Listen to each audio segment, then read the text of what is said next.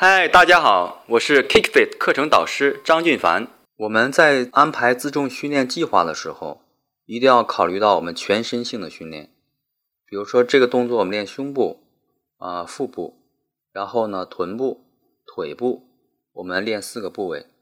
四个部位呢，不要说练完了胸部之后练了两组或三组，一组十五到二十次，然后再去练背部，然后再去练臀部，以此类推。而是要循环去做，比如说我们做胸部的俯卧撑，